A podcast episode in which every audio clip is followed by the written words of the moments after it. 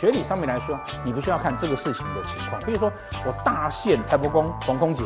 那我这整个大限呢，要去投资一个鸡排店，就卖炸鸡排。拜托，卖炸鸡排啊，通常半年就回本了，赚个三五年，大概就累得要死，可以脱手给人家了。那是不是刚好终将一无所有？我炸鸡排店卖掉了，然后钱落。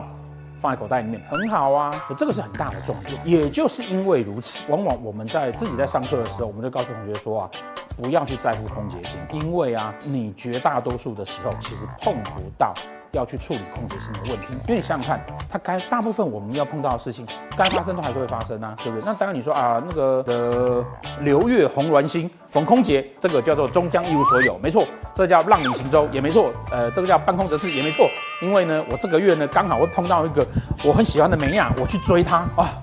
问题很多，他本来要跟我在一起喽，后来被人家抢走了，半空折翅，这个当然有。